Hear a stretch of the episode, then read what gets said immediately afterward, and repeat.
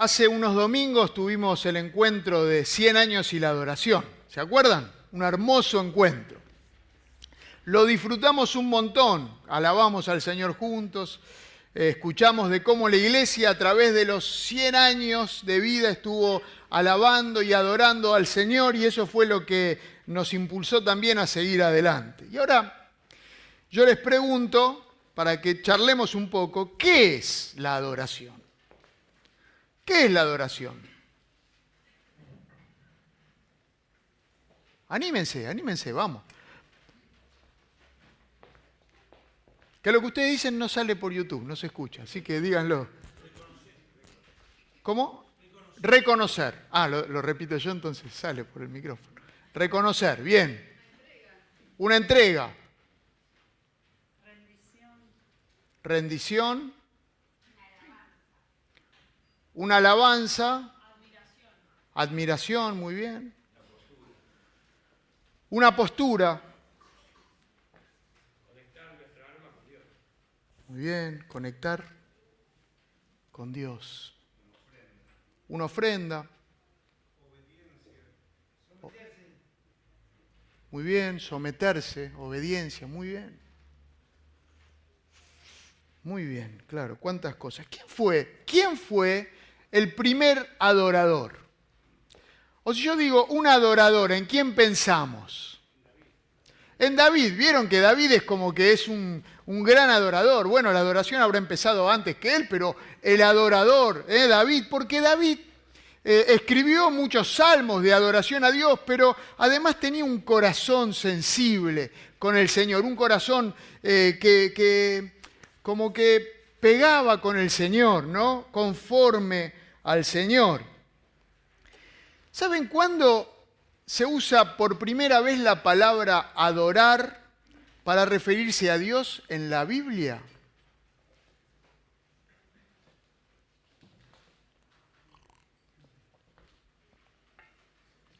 Es una pregunta difícil, es una pregunta difícil, ¿no? Bueno, vamos a ver un pasaje de la Biblia que es Génesis capítulo 22, primer libro de la Biblia, Génesis, en los comienzos de todo, eh, capítulo 22.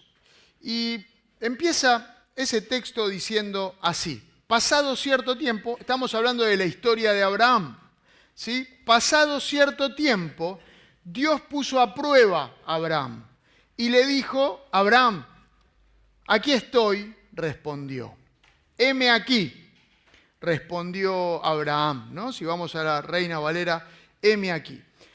Pasado cierto tiempo, o sea que Dios ya venía teniendo una relación con Abraham, entonces Dios lo pone a prueba. Dios pone a prueba a Abraham.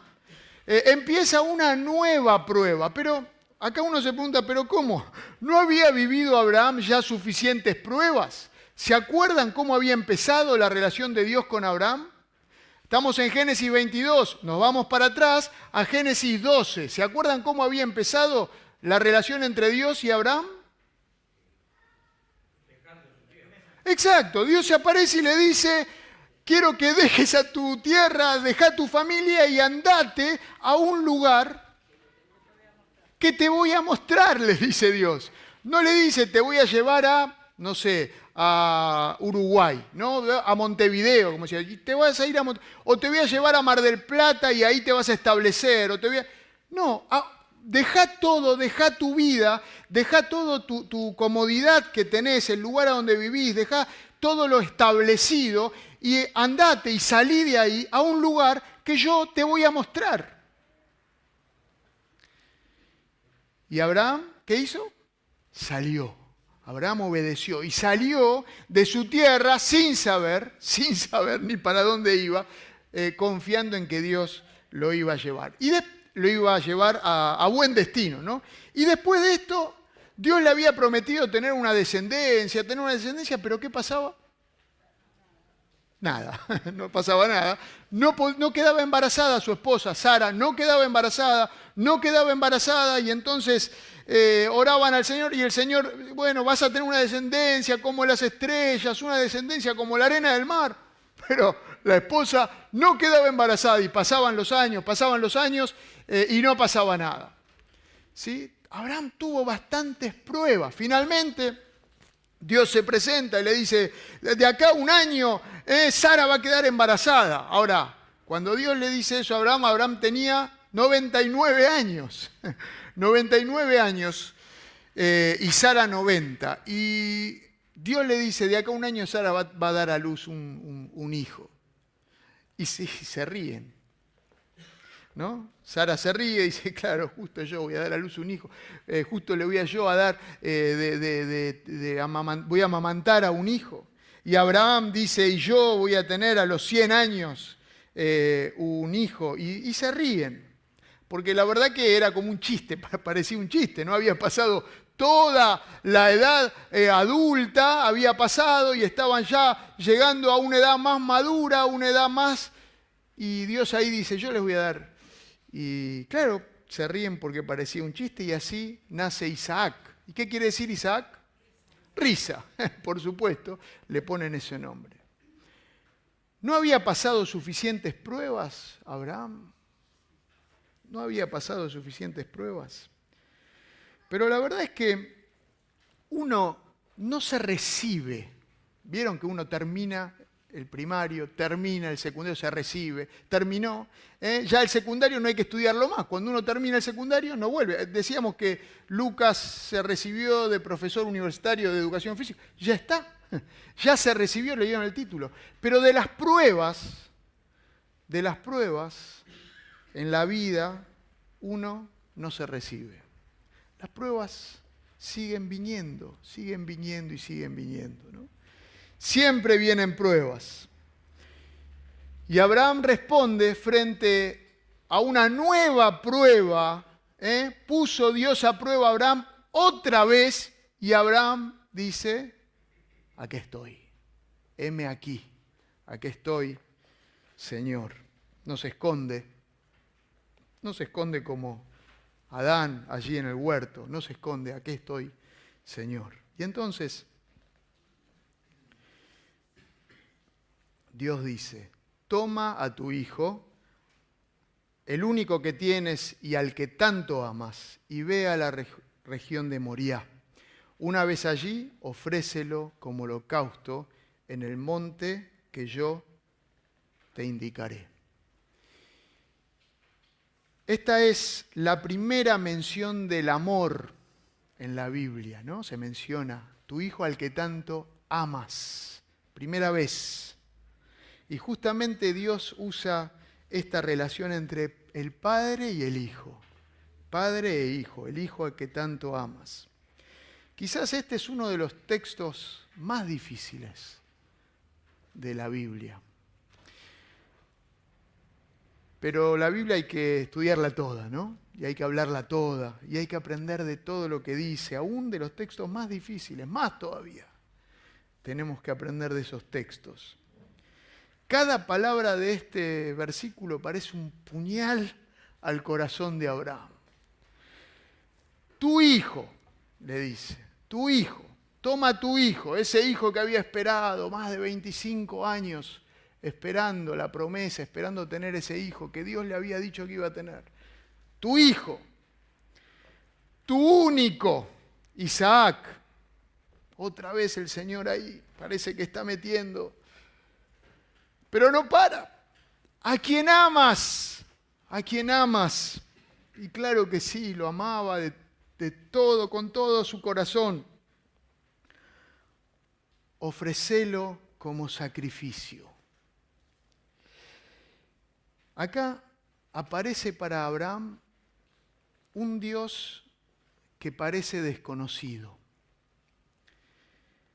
Lo único familiar en este pasaje, en este texto, es al lugar que te indicaré, porque así había salido de su tierra a un lugar que Dios le iba a indicar. Y le dice acá lo mismo, vas a ir a un lugar que te voy a mostrar. Otros dioses a dioses entre comillas, porque no hay otros dioses, pero otros dioses a los que adoraban los pueblos de alrededor exigían sacrificios humanos. Pero el Dios de Abraham no. Aparece un Dios como si fuera desconocido para Abraham. ¿qué Dios es este que me pide algo así? Pero no me había prometido que en Isaac iba a tener yo descendencia. No entiendo, podía decir Abraham. No sé, habrá pensado todo esto porque la Biblia no nos dice qué pensó Abraham. No nos dice qué sintió Abraham. Todo lo que pasó por su cabeza. ¿Habrá pensado todo esto Abraham? Yo no entiendo, podía haber dicho. Pero Abraham confió más allá de la promesa que Dios le había dado. Confió más en quien había dado la promesa. ¿Se entiende lo que digo? Más allá de la promesa de que en Isaac te va a ser levantada descendencia, Abraham confió en el que había dado esa promesa, en Dios mismo, sobre la promesa, porque a veces nosotros nos agarramos de las promesas eh, y queremos hacer nosotros cumplir las promesas y dejamos de lado al Dios de la promesa. Sigue diciendo el texto. Abraham se levantó de madrugada y ensilló su asno. También cortó leña para el holocausto y junto con dos de sus criados y su hijo Isaac se encaminó hacia el lugar que Dios le había indicado. Al tercer día Abraham alzó los ojos y a lo lejos vio el lugar. ¿Por qué Abraham se levanta de madrugada? Frente a este, esta orden, a este pedido de Dios. Frente a esto que Dios le pide, que es incomprensible, porque es algo incomprensible, no lo podemos entender y no lo podemos explicar. Dios le pide eso. Olvídense, porque por ahí algunos saben la historia y saben cómo termina, pero olvídense de esa parte, porque Abraham no tenía el diario del lunes. Abraham está viviendo esto paso a paso. Dios le dice, anda a ese lugar que yo te voy a mostrar, a ese monte, al monte Moriah, y sacrifica a tu hijo para mí. Y Abraham se levanta muy de madrugada. Lo primero que hace, él, Dios le habla y se levanta Abraham muy de madrugada para obedecer lo que Dios le había dicho. ¿Qué apuro tenía? Hay un dicho, ¿vieron? Que dice, al mal paso, ¿lo, conocen el dicho? ¿No conocen el dicho? Al mal paso, darle prisa. ¿Eh? Cuando hay algo, algo malo, bueno, un dicho que no, está en la Biblia, ¿no? Un dicho, pero por ahí salió de esto de Abraham. Algo que no me gusta, algo que no, no quiero enfrentar, bueno, lo hago y sigo adelante.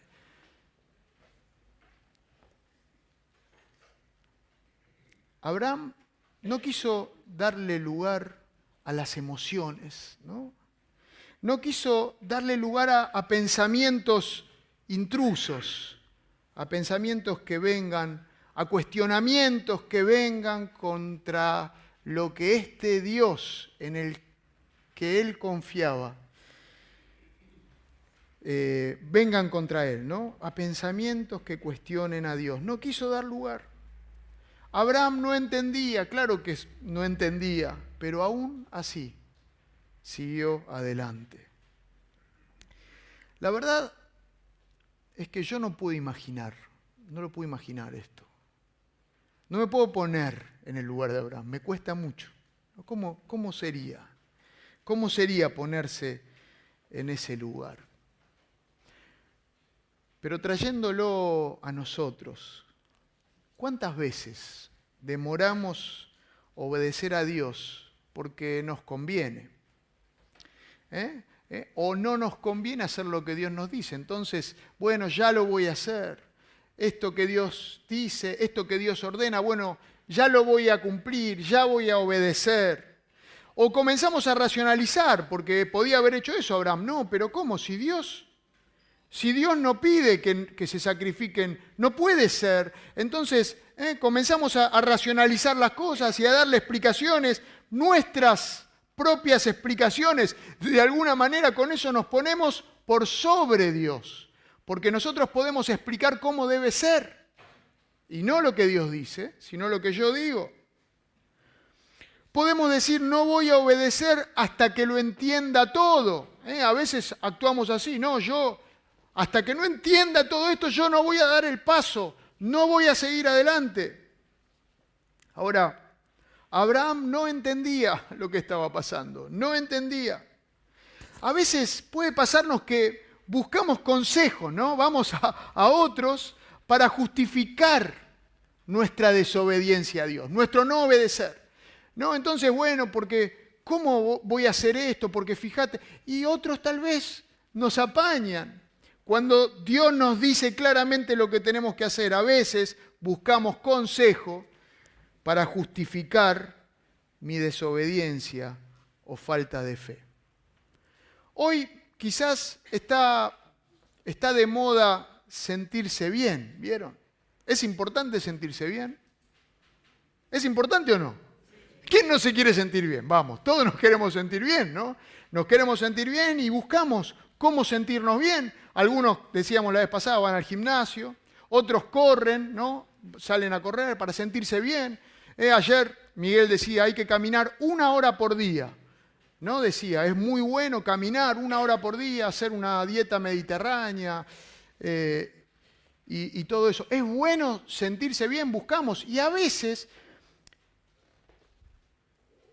no a veces, es bueno sentirse bien en la iglesia también. Queremos que, todos nos sintamos bien, ¿es así o no? ¿Estamos de acuerdo? Queremos que todos nos sintamos bien y nos juntamos con la familia grande y queremos que todos nos sintamos bien.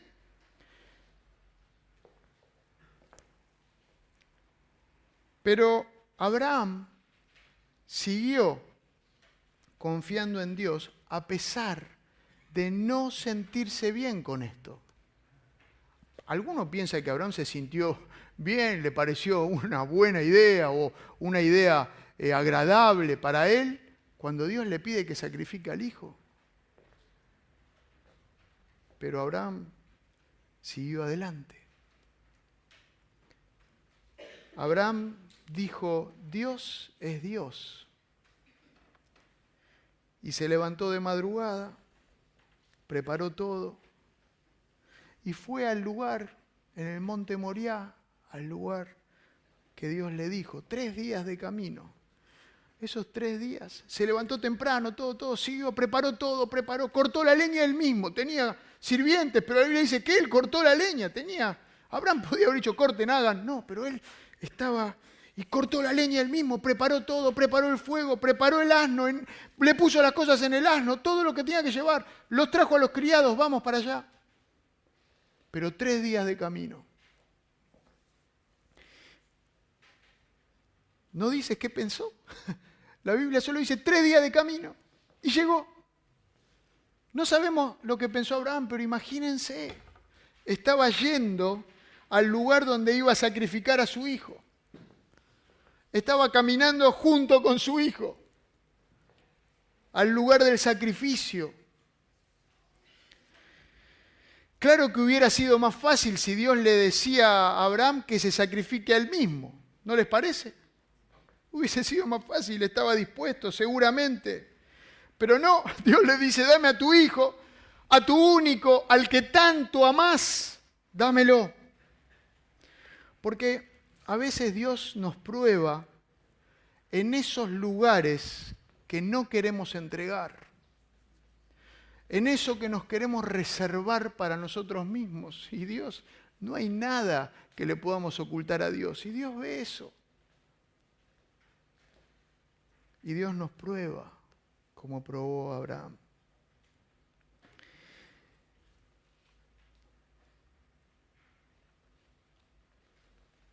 Entonces, sigue diciendo el texto, les dijo a sus criados, llegaron, quédense aquí con el asno, el muchacho y yo, seguiremos adelante para adorar a Dios y luego regresaremos junto a ustedes.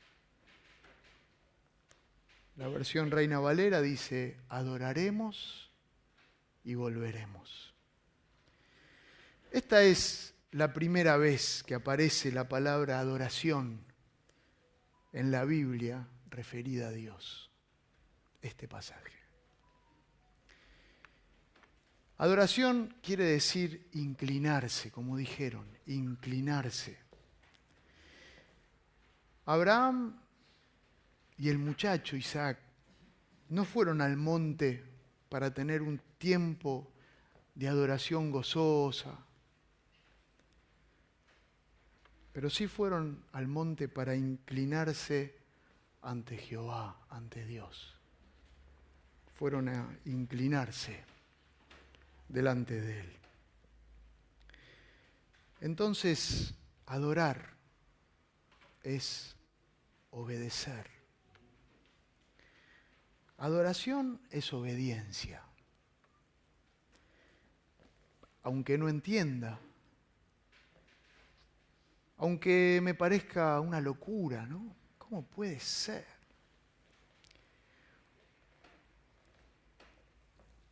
Obedecer lo que Dios dice, obedecer la palabra de Dios, no lo que yo pienso, o no lo que yo prefiero que diga la palabra de Dios, o lo que yo le hago decir a la palabra de Dios. Obedecer la palabra de Dios. Obedecer aunque yo no esté de acuerdo aunque yo tenga otras ideas. Dios es Dios, está diciendo Abraham con sus actos. Sigue diciendo el texto, Abraham construyó un altar y preparó la leña. Después ató a su hijo Isaac y lo puso sobre el altar, encima de la leña. Y entonces tomó el cuchillo para sacrificar a su hijo. Este pasaje también es impresionante. Cuánta adoración a Dios, cuánta obediencia, sin comprender.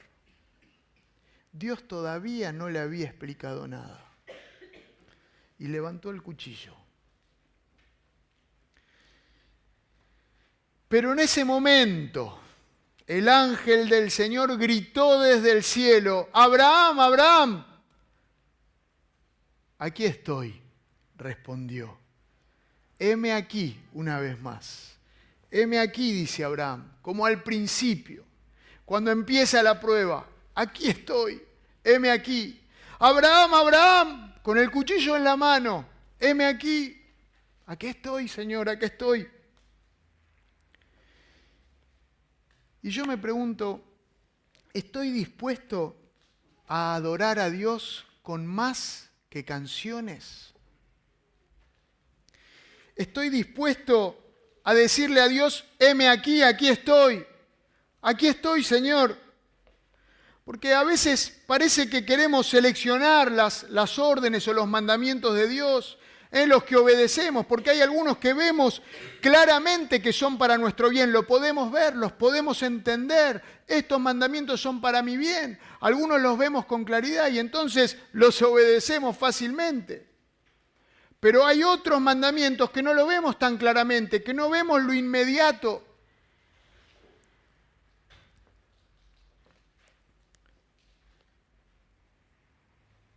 Leemos la Biblia, pero perdonamos. Perdonamos al que me ofende. Ponemos la otra mejilla. Todos sabemos que hay que poner la otra mejilla. Ponemos la otra mejilla. Todos sabemos que tenemos que perdonar. Perdonamos. Todos sabemos que tenemos que pedir perdón. Pedimos perdón. Todos sabemos que tenemos que amar. Amamos, de verdad. Oramos, sí, puede ser que oramos, pero amamos. Y ni hablar de los negocios, eso parece que tiene que quedar afuera. Ahí Dios, eh, puede ser Dios, pero lo de Señor quedó en otro coso. Y si tuviera que poner mis negocios en el altar,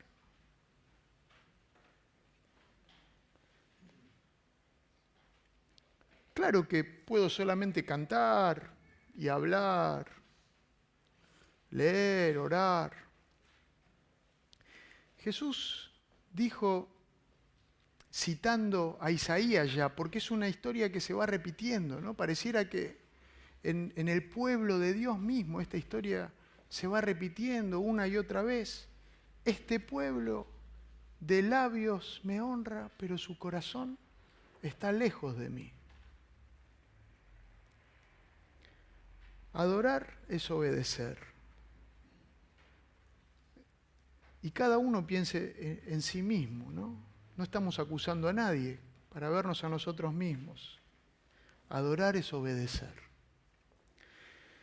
Adoraremos y volveremos, dijo Abraham cuando fue a ese monte de una manera que no podemos entender, a obedecer lo que Dios le había dicho. Sigue diciendo el texto, no pongas tu mano sobre el muchacho ni le hagas ningún daño.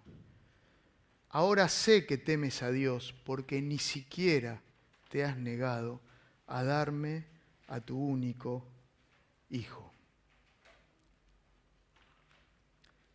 Abraham entonces alzó la vista y en un matorral vio un carnero enredado por los cuernos. ¿sí? Fue entonces, tomó el carnero y lo ofreció como holocausto en lugar de su hijo. Abraham levantó la vista, ¿sí? una vista que tal vez estaba llena de lágrimas, no sabemos porque no lo dice la Biblia, llena de lágrimas, los ojos chorreando de lágrimas, con el cuchillo todavía en la mano con el hijo atado ahí para ser sacrificado. Abraham levanta la vista cuando le dice, y vio el carnero. Y entonces, ¿saben qué hubo ahí? Una adoración gozosa, ahora sí. Una adoración gozosa, Dios de alegría, llenos de alegría. Adoraremos y volveremos. Y Abraham puso toda su confianza en Dios, confió en Dios plenamente, enteramente, se rindió totalmente. Él y lo que más amaba, más que a él mismo, su propio hijo. Eso hizo Abraham. El entendimiento puede esperar, puede esperar, pero la obediencia no. Dice un comentarista, la obediencia instantánea enseña más de Dios que toda una vida de discusión de la Biblia. Ahora, si Abraham hubiese buscado entender la orden de Dios, ¿no? si hubiese buscado entender, Dios me dice que sacrifique a mi hijo, a ver, ¿cómo puede ser? ¿Cómo tengo que hacer? ¿Qué me querrá decir? ¿Para dónde hay que ir? ¿Cómo? Si hubiese buscado comprender, no hubiese podido. No hubiese podido. En este caso, no hubiese podido, ¿eh? porque no se entendía. En este caso no se entendía hasta después. No se entiende nada hasta el final de lo que pasa. Y ahí sí, entonces Abraham entiende todo. Obedecer y confiar en Dios en todo y con todo eso es adoración. a este sitio, ¿eh? a este sitio, a este lugar, en el monte Moriah, Abraham le puso por nombre, el Señor provee. Jehová giré, el Señor provee. Si Abraham se negaba a obedecer a Dios, no iba a conocer la provisión de Dios. Dice un texto muy conocido de Jeremías 33, clama a mí, ¿se acuerdan? Y yo te responderé. Y te mostraré cosas grandes y ocultas que tú no conoces. Yo creo que esta es una de esas cosas. Conocer este Dios que provee, que provee. Abraham por haber confiado en Dios por haber confiado a pesar de no entender, pudo alzar la vista, levantar la vista en el final y ver la provisión de Dios, ver la provisión de Dios. conocer cosas grandes y ocultas que todavía no, no conozco, no conozco. Dios derramó la bendición, porque la obediencia, que es adoración, trae bendición. La obediencia trae bendición. Este monte Moriá es el mismo monte, muchos años después, donde el Hijo de Dios, el Cordero, fue sacrificado en el Gólgota, que está en este monte. Y toda esta historia ¿no? nos recuerda el sacrificio de Dios Padre y de Dios Hijo allí en el Gólgota. Cosas grandes y ocultas. Acá están. Cosas grandes y ocultas. El Señor provee y eso es lo que está diciendo. El Señor provee y Dios trajo salvación como le prometió a Abraham a todas las naciones en este mismo monte. Dios proveyó el Cordero de Dios que quita el pecado del mundo. En Romanos 12 dice que nos presentemos delante de Dios como sacrificios vivos a Dios, en adoración espiritual, claro que sí, porque la adoración es eso, un sacrificio de obediencia, un sacrificio a Dios. Cerramos nuestros ojos. Y es un momento para que reflexionemos, cada uno de nosotros, ¿Qué cosas hay que tengo que rendir a Dios? ¿Qué cosas hay en mi vida que las estoy reteniendo? ¿A dónde no le, no le dejo llegar a Dios en mi vida? No le doy lugar. No obedezco. Lo guardo para mí. ¿Qué cosas son? ¿Qué pasos tengo que dar, Señor? quiero adorarte en espíritu y en verdad. Señor, inquieta mi corazón. Inquieta mi corazón, Espíritu Santo, para que pueda obedecerte, rendirme a vos, para que te adore como vos te mereces. Que nos hable el Señor, que nos diga aquellas cosas que tenemos que hacer, esos pasos que tenemos que dar a cada uno de nosotros, para que podamos disfrutar esa adoración gozosa, para que podamos ver a este Dios que provee, a este Dios grande y maravilloso que provee. Que Dios inquiete nuestros corazones. Oramos ahí, en el lugar a donde estamos.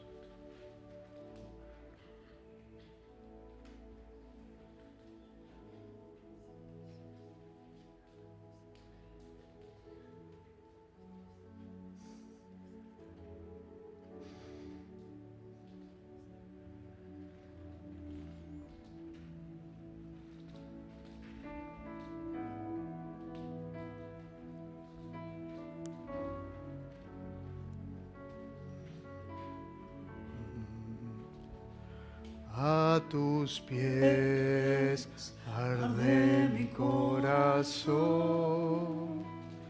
a tus pies entrego lo que soy. Nos entregamos.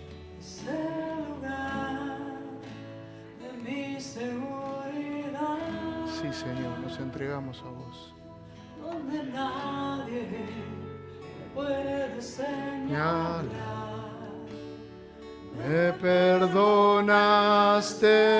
me acercaste a tu presencia, me levantaste, hoy me postro a adorarte. Parate y decirle al Señor, no hay lugar más alto, más grande que estar a tus pies, estar a tus pies, no hay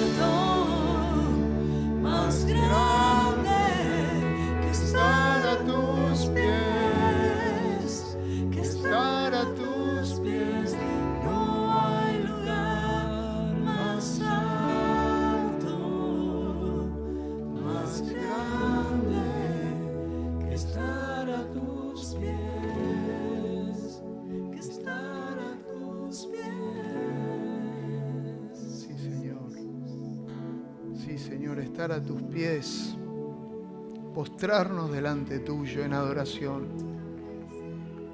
con nuestras bocas, con nuestro canto, también con nuestras vidas, con nuestra obediencia.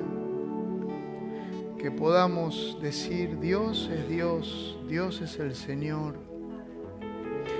Que podamos honrarte con todo lo que hacemos. Y Señor, Hablanos, hace tu obra en nosotros, mostranos, convencenos de aquellas cosas que tenemos que rendir, que tenemos que entregarte. Nos ponemos en tus manos en el nombre de Jesús.